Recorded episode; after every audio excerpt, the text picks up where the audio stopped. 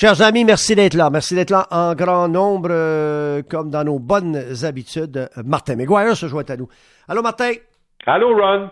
On va essayer d'être un peu positif, puis un petit brin négatif à la fin, Ben, mais un, un- un peu positif, si tu le veux bien, euh, parce qu'on va parler euh, de joueurs qui, qui, qui vraiment se sont mis en, en évidence cette année dans la Ligue nationale de hockey, parce que, écoute, tu peux me résumer ça assez vite, là aussi, là, le fait que j'ai bien l'impression que toi aussi, tu penses qu'il n'y aura pas de saison cette année. Un petit commentaire Ben, là-dessus d'abord? euh, c'est c'est Hein? de moins en moins évident, euh, Ron, avec Ouais. euh, avec euh, euh, la pandémie là, qui frappe des gros ça. marchés américains où la Ligue nationale est, est bien représentée. Là. Il y a quatre franchises autour de la région de New York et c'est probablement l'endroit où ça a frappé le plus fort. On voit le bout de tout ça. Là. En tout cas, Ouais. on voit le bout de tout ça, mais peut-être plus tard cet été.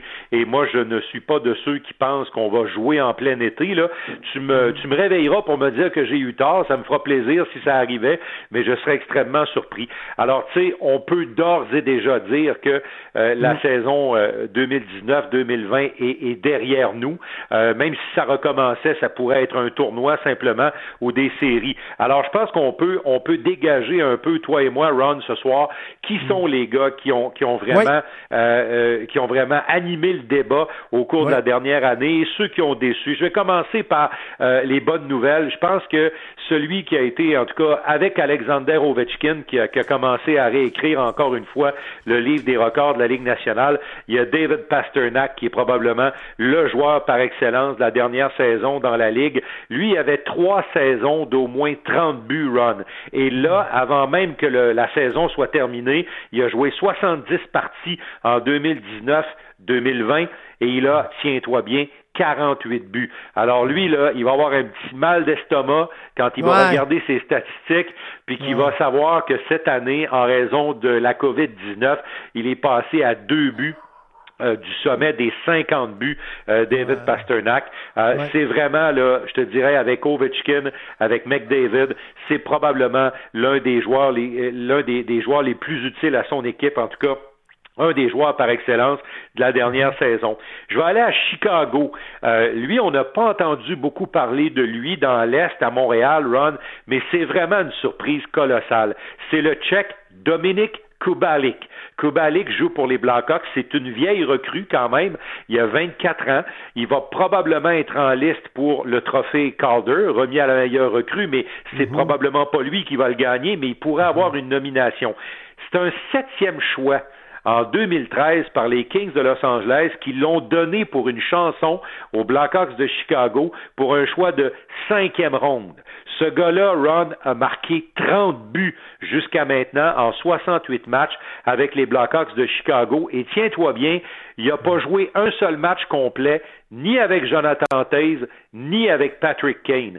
Quand la saison s'est terminée à Chicago, Dominique Kubalik était l'ailier gauche de Kirby, ba Kirby Dack, un gars de 19 ans à peine, et de Brandon Hagel, un gars de 21 ans. Alors, il joue sur une kid line. C'est un gars à peu près pas connu. On a donné un choix de cinquième ronde et bang, une nomination probablement au trophée Norris et 30 buts cette année à, à même pas 68 matchs de jouer. Wow. Euh, il y a- un autre gars euh, que j'ai beaucoup aimé cette année. Lui, il a fait preuve encore de, beaucoup de caractère, puis on sent que ce gars-là en est au meilleur moment de sa carrière.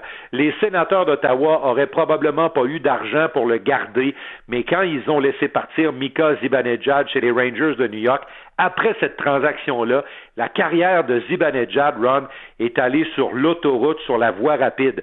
Lui, jusqu'à maintenant, en 57 matchs, parce qu'il a manqué au moins 15 matchs en raison d'une blessure, une blessure assez grave cette année avec les Rangers, il avait franchi la barre des 40 buts, 75 points. Il se dirigeait euh, aisément vers sa meilleure saison euh, dans la Ligue nationale de hockey. Et dans les 22 derniers matchs, des Rangers de New York dans la Ligue nationale là, de cette année. Là, il avait marqué 23 buts. Euh, tu te souviens de la poussée que les Rangers essayaient de faire là, avant qu'on a euh, avant qu'on annule, qu'on arrête la saison, là, faut faire attention, elle n'est pas annulée encore, on l'a simplement Ouais, suspendu. Mais avant qu'on suspende la saison, là, Zibanejad et Chris Kreider étaient littéralement en feu chez les Rangers. D'ailleurs, Kreider peut remercier Zibanejad euh, pour lui avoir donné la rondelle assez souvent pour qu'il puisse avoir le contrat Il y a un ancien Rangers qui se retrouve dans les belles surprises cette année, c'est JT Miller qui était avec Tampa.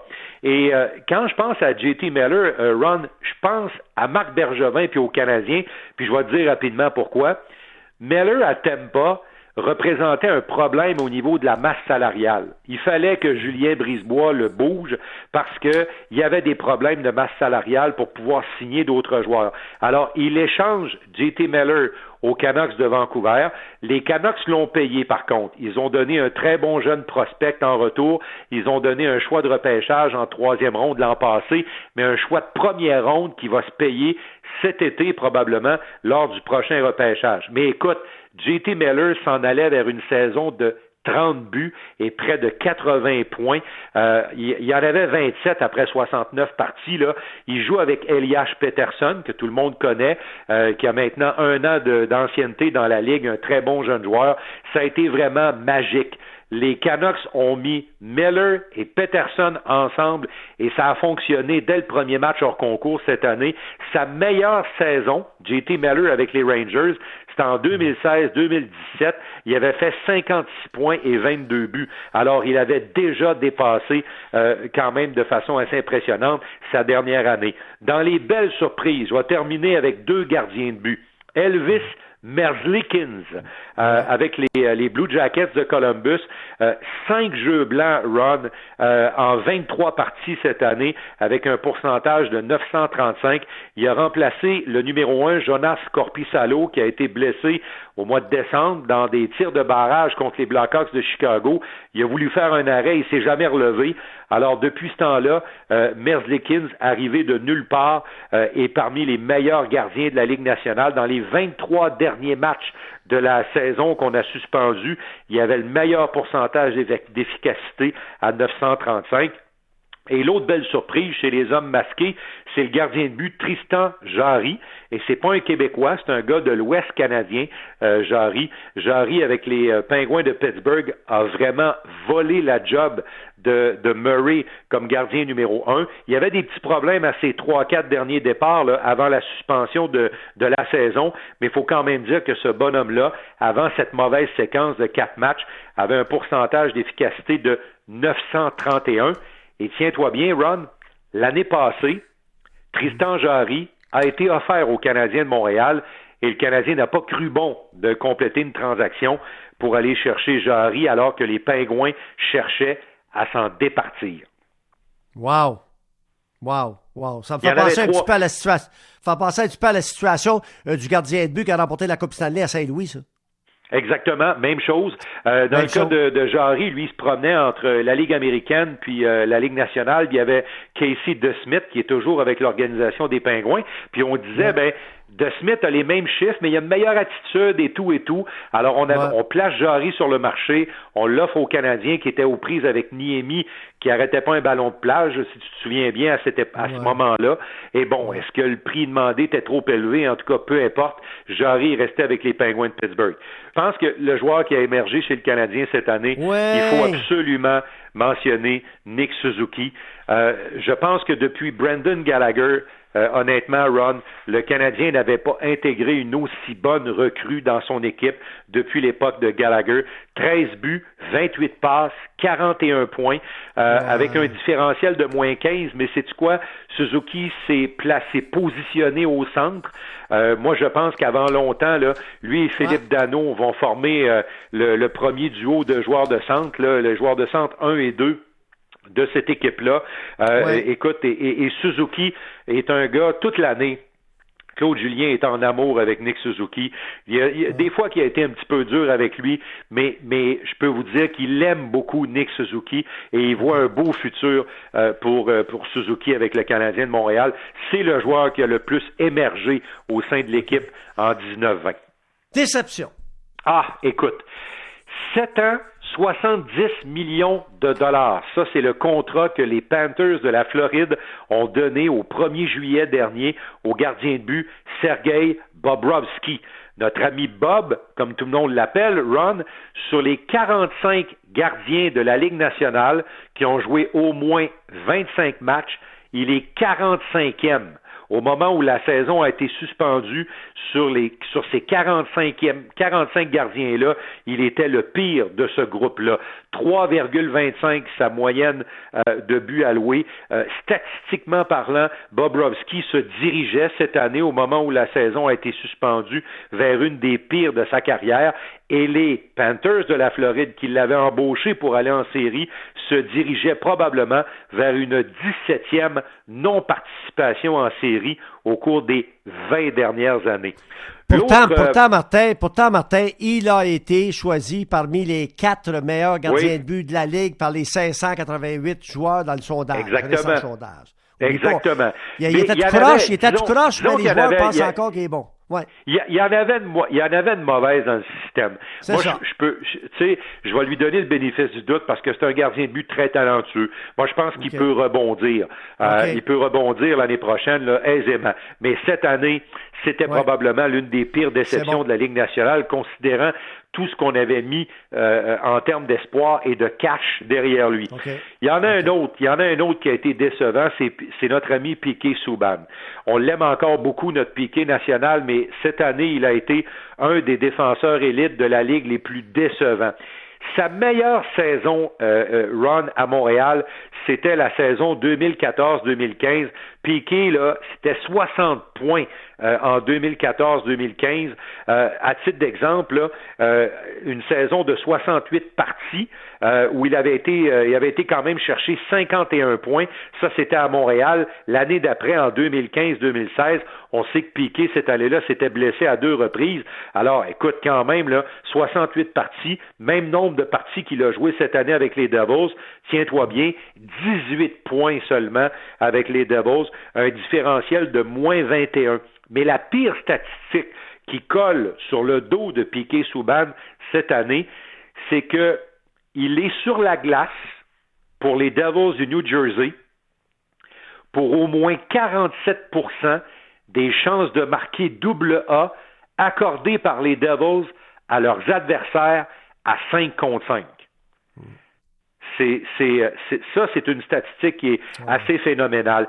Il a mieux performé sous Alain Nasreddin que le prédécesseur John Hines, qui a ensuite perdu son job pour aller se faire embaucher à Nashville. Piquet allait mieux depuis le mois de février, mais il n'est plus l'ombre du joueur qu'on a connu à Montréal. Les statistiques le démontrent, puis à un moment donné, on le faisait jouer sur le troisième duo de défenseurs. Moi, j'avais jasé avec Martin Brodeur au repêchage quand ils ont fait la transaction Ron puis il se frottait des mains au New Jersey, puis je les comprends.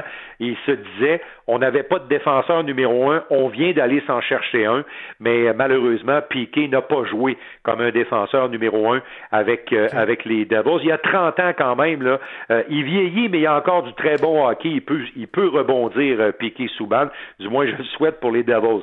Il y a l'assistant capitaine des Flames de Calgary, Sean Monahan. lui aussi, ça allait pas très bien cette année. Écoute, à 5 contre 5, 11 buts seulement, moins 16 au différentiel. L'année passée, en fait, l'année dernière, 18-19, 82 points. Et cette année, écoute, à peine 48 points. Il aurait à peine touché les 50 points si la saison avait été complétée après 70 matchs. Alors pour Monahan aussi, c'est une grosse déception. Je t'ai parlé de l'argent qu'on a donné à Bobrovski en Floride. Les Sables de Buffalo, si tu te souviens bien, euh, euh, refusait l'idée même de penser de laisser aller Jeff Skinner sur le marché des joueurs autonomes sans restriction, alors que l'année passée, ils avaient, ils avaient vu Skinner réussir 40 buts pour eux en 18-19. Alors, qu'est-ce qu'on fait? Avant que la saison se termine, on lui donne un contrat faramineux, 8 ans, 72 millions de dollars, deuxième plus haut salarié derrière Jack Eichel. Et tiens-toi bien, Ron, si la saison se terminait aujourd'hui, c'est-à-dire qu'il y aurait pu d'autres matchs, là, le pauvre Skinner terminerait avec 23 points. 23 points. Écoute, c'est une, c'est comme on dit chez nous en bon québécois, c'est une drop assez spectaculaire et ce serait sa pire saison en carrière dans la LNH. Et la dernière déception que j'ai euh, identifiée dans la ligue cette année, c'est Joe Pavelski à sa décharge, il est rendu à 35 ans, euh, Ron, mais honnêtement, là, sa production de cette année avec Dallas, il est septième au niveau des points dans son équipe et sixième au niveau des buts. Ça le place à sa pire saison avec les Sharks de San Jose en 2007-2008 où il avait à peine réussi 20 buts. Faut quand même, je te dise que lui, là, à l'âge de 34 ans, ça fait pas longtemps, là, à 34 ans, dernière année avec les Sharks de San Jose, il avait réussi 38 buts. Alors là, il y a de la misère à en avoir 20, mais dans son cas, lui, c'est un signe de vieillissement. Très bon. Quelle est la déception du côté du Canadien cette année? Écoute, euh, euh, je ne veux pas faire de l'acharnement thérapeutique, mais euh, je suis obligé de, mentionner Max Domi, Ron. Domi, l'année passée, on le sait, 28 buts, 44 passes, 72 points, meilleure saison en carrière. L'année passée, Domi n'avait pas manqué un seul match. Il a joué les 82 matchs auxquels ont pris part le Canadien de Montréal. Cette année, seulement 17 buts, 44 points. C'est à peu près là, 55 de sa, de sa, de sa production de toute l'année euh, la saison dernière. Là, il, se dirigeait là, euh, possiblement notre ami Max Domi là, vers une saison d'à peine 20 buts. Là. Il aurait probablement touché les 20 buts, euh, mais c'est bien en deçà de ce qu'il nous avait offert, bien sûr, là, un plateau près des 30 buts l'année d'avant. ça, ça va être un beau casse-tête pour Marc Bergevin. Domi a pas beaucoup d'options dans son cahier. S'il s'en va en arbitrage, Ron, ça va être probablement de mauvaises nouvelles pour lui à la fin de la séance d'arbitrage. Euh, puis pour négocier avec Marc Bergevin, ben, quand tu produis à peine 55% de ta saison précédente, tu n'as pas beaucoup d'arguments. Alors, lui, voulait avoir un contrat à long terme. Il aurait voulu l'avoir l'année passée. On ne lui a pas donné. Là, ça va être intéressant de voir ce que Marc Bergevin va faire avec lui cet été. Du moins, quand le, quand le marché, soit des joueurs autonomes ou des échanges, euh, arrivera. Bon travail, merci. On se reparle bientôt. Bon week-end. Au revoir, Ron. Au revoir, merci.